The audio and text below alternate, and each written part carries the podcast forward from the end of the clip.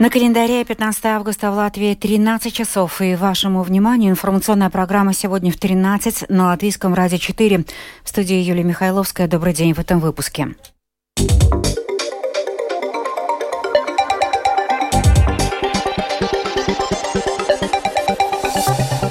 Латвию ждет очередная забастовка. Профсоюз медиков начинает готовиться к протесту, видя, что Минздрав не выполняет обещаний по повышению зарплат.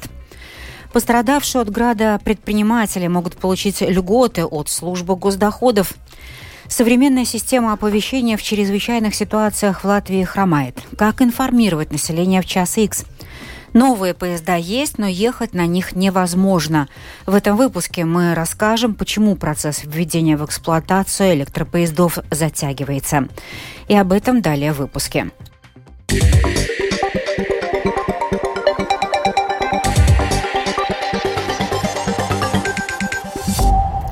Латвийский союз работников здравоохранения и социальной защиты предъявил Министерству здравоохранения требования о коллективном конфликте интересов, фактически начав предзабастовочную процедуру. Об этом сообщил координатор работы профсоюза Инга Рудзите. Требования предусматривают выполнение трехстороннего соглашения о повышении заработной платы в отрасли, которое было достигнуто еще в марте. Но в июле профсоюз получил письмо от Минздрава, из которого можно сделать сделать вывод, что министерство не будет выполнять соглашение, поскольку, цитирую, главным критерием предоставления дополнительного финансирования является наличие дополнительных услуг для населения, а также ограниченные финансовые возможности госбюджета. Пострадавшим от стихии предпринимателям в Латвии будут доступны облегченные условия уплаты налогов. Так, столкнувшиеся с трудностями предприниматели смогут использовать возможность продления срока уплаты налогов, а те, у кого имеются продленные платежи, могут быть освобождены от штрафных санкций. Подробнее об этом в сюжете Михаила Никулкина. Буря с градом, прошедшая по Латвии 7 августа, привела к существенным разрушениям и, как следствие, серьезным финансовым потерям у предпринимателей. Если по этой причине у владельцев бизнеса возникли проблемы со своевременной уплатой налогов, служба государственных доходов призывает их воспользоваться государственной поддержкой. Она подразумевает то, что срок уплаты налогов будет продлен, либо сумма будет разбита так, что ее можно будет выплатить постепенно, в течение года. Также не будут начисляться штрафные проценты за задержанные платежи. В СГД подчеркнули, что для того, чтобы получить полное освобождение от уплаты пени, важно вовремя подать заявление. Закон о налоге на добавленную стоимость предусматривает особые условия в случаях, когда товары уничтожены в результате стихийных бедствий, к которым причисляется и прошедшая по Латвии буря. В этих случаях, если уничтожение товаров подтверждаются документами, то можно не проводить коррекцию предварительного налога и, соответственно, не возвращать данную сумму в госбюджет. Документы об уничтожении товаров необходимо подавать по запросу СГД. Также для пострадавших от стихии расширены временные рамки, в которые можно подать заявление на продление срока уплаты налогов. Если обычно это необходимо сделать в течение 15 дней с момента, когда наступает срок платежа, то в данном случае предприниматели смогут обращаться с просьбой о продлении срока и позже. Более подробные комментарии от представителей службы государственных доходов ожидаются позже сегодня. Напомним, что 7 августа по территории страны прошла мощная буря с градом. Размер выпавших градин, по словам очевидцев, составлял до 4 сантиметров. Больше всего пострадал Добельский край. Там были повреждены сотни частных домов и машин, муниципальные учреждения и инфраструктура. Общий ущерб только в этом регионе составляет более 16 миллионов евро. Михаил Никулкин, служба новостей Латвийского радио. Министерство обороны приняло решение наказать еще четырех ответственных должностных лиц в связи с нарушениями, допущенными при проведении закупки продовольствия для нужд армии. Четыре ответственных лица привлечены к дисциплинарной ответственности. Им назначено наказание удержание месячной заработной платы на определенный срок. Размер взыскания отличается от тяжести совершенного правонарушения и других обстоятельств, признанных существенными при назначении дисциплинарного взыскания. Примечательно, что имена и должности э, при этом не указываются. В ближайшие дни в Ригу из Чехии будет доставлена 15-я новая электричка.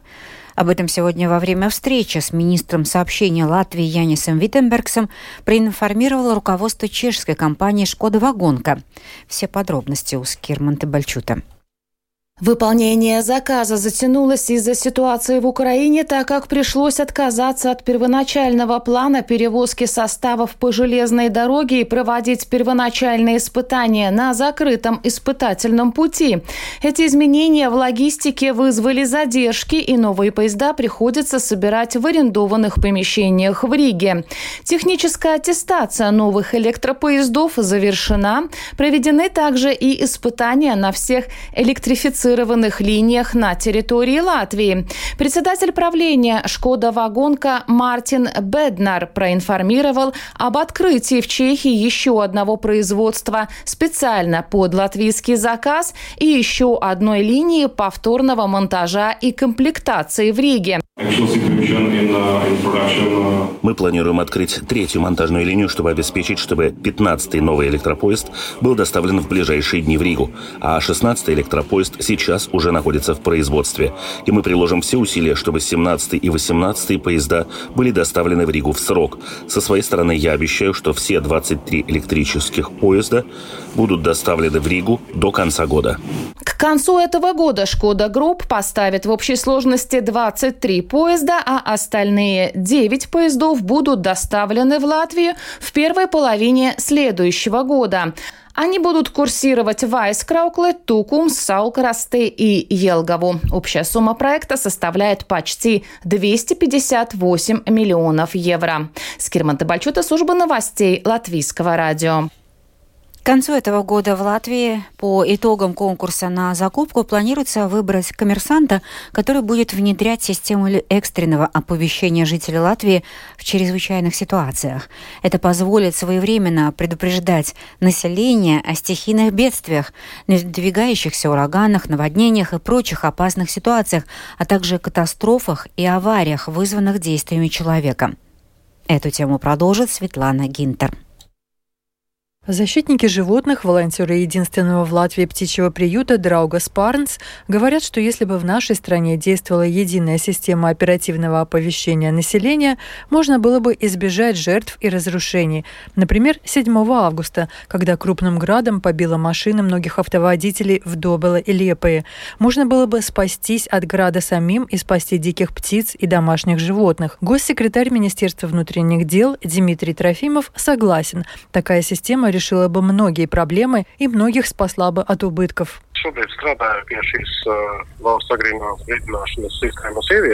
В настоящее время мы работаем над введением системы своевременного оповещения в случае чрезвычайных ситуаций. Эта система позволит оперативнее получать информацию независимо от того, где территориально жители находятся, а также независимо от числа людей, которых нужно оповестить. Введение такой системы зависело от финансовых возможностей, и только благодаря средствам из Европейского фонда сотрудничества и развития у нас появилась возможность эту систему внедрить. Сейчас ведется процедура закупки, в сентябре ожидается второй этап конкурса. И если итоги конкурса никто не оспорит, мы надеемся уже осенью заключить договор с победителем конкурса и уже в следующем году ввести эту систему в эксплуатацию. На ее внедрение потребуется 4 миллиона 300 тысяч евро. Сейчас специалисты информационного центра МВД ведут переговоры со всеми операторами мобильной связи, чтобы оперативное оповещение было доступно всем жителям, независимо независимо от мобильного подключения. Для этого каждый оператор должен будет дать доступ к своей сети и провести необходимые технические манипуляции. С приближением проекта к своему финишу МВД проведет информационную кампанию, разъясняющую суть и цели такого оперативного оповещения населения, отмечает Трофимов. Министерство обороны также параллельно ведет работу над собственной системой оперативного оповещения, так что двум министерствам внутренних дел и обороны в тесном сотрудничестве предстоит обсудить и договориться, как интегрировать две системы оповещения и сочетать их между собой. О чем же и в каких случаях МВД будет оповещать жителей? О любой катастрофе, будь то катастрофа, вызванная стихией или действиями человека, и система оперативного оповещения через мобильную связь станет уникальным решением в таких ситуациях. Мы это будем делать, как я уже сказал, в сотрудничестве с сектором обороны. Apdraudējumiem. Šī būs sadarbība arī ar aizsardzības sektoru. В деталях описать, как именно будет работать система оповещения, в МВД пока не могут. Все зависит от того, кто победит в конкурсе. Есть коммерсанты, которые смогут внедрить все эти новшества за 6-7 месяцев, а есть те, кому понадобится на это год. В любом случае, отмечает Дмитрий Трофимов, все, кто будут находиться в определенном регионе на момент какой-либо чрезвычайной ситуации, получат на свое устройство сообщение от службы 112. Согласия на рассылку таких предупреждающих сообщений у пользователей спрашивать никто не будет. В случае, когда речь идет об оповещениях в чрезвычайных ситуациях, приоритет – безопасность жителей, их жизнь и здоровье, а не сохранение в неприкосновенности их частных контактных данных, подчеркивает госсекретарь МВД. К тому же такие оперативные предупреждения о разного рода опасности в интересах самих жителей. По проекту система оперативного оповещения жителей должна быть внедрена в течение следующего года. Светлана Гинтер, Латвийское радио 4. В Аглоне продолжается праздник Вознесения Пресвятой Девы Марии. С 11 августа верующие съезжаются со всей Латвии. Кто-то выбирается на один день, другие планируют пребывание на несколько дней. По данным на 14 августа в Аглону прибыло почти 700 паломников, включая группы из Литвы и Беларуси. Подробнее об этом в сюжете Сергея Кузнецова.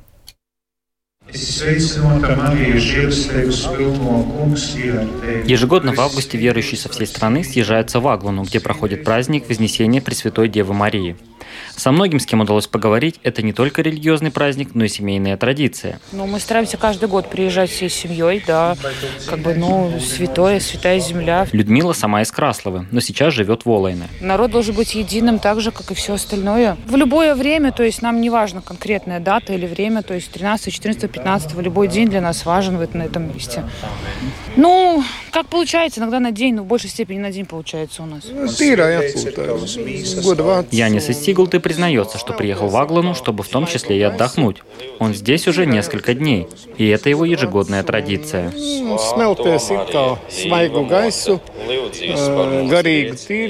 Вдохнуть свежий воздух, духовно очиститься. В общем, вобрать все лучшее. Езжу почти каждый год на 4-5 дней. Заодно проеду по Латгалии, осмотрюсь. Кристина из Балви приехала с мамой и детьми на день. Точнее, сколько у самого младшего поколения, которое уже пятое по счету, приобщенное к семейной традиции в августе ехать в Аглану, хватит сил. Мне к этому мама приучила, что мы должны быть здесь. Надо ехать, становится легче.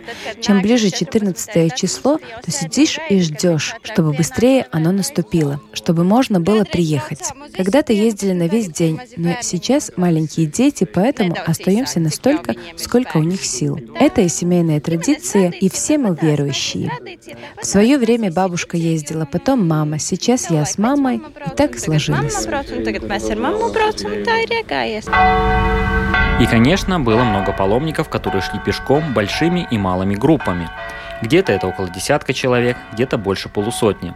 Кто-то шел до Аглоны 13 дней, другие всего лишь пару. Паломники из Даугавпилса, несмотря на близость, выбрали путь по сельским дорогам, который растянулся на 4 дня. Но не только из Латвии в эти дни стекались паломники в Аглану. Были также общины из Литвы и Беларуси. В понедельнику в информационном центре Агланской базилики зарегистрировалось больше 10 групп. Это около 700 паломников. Но ожидается прибытие еще групп и сегодня 15 августа. Сергей Кузнецов, Латгальская студия Латвийского радио.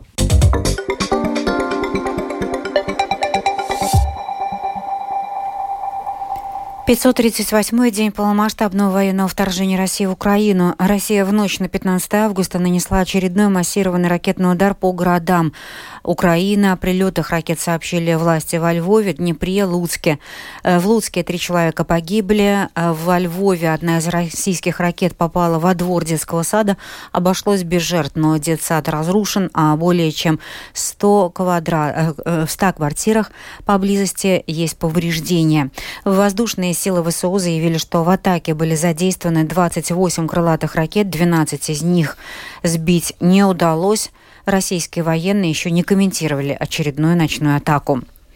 Заместитель главы Медпольши Павел Яблонский прокомментировал заявление Александра Лукашенко о необходимости улучшения отношений между Минском и Варшавой, да и вообще с соседями. Дипломат сказал, что все очень просто. Необходимо освободить политзаключенных, прекратить атаки мигрантов на польскую границу. Об этом сообщает Polsat News. Пока же, по словам Яблонского, Александр Лукашенко занимается пустословием. Завершение выпуска о погоде на среду 16 августа.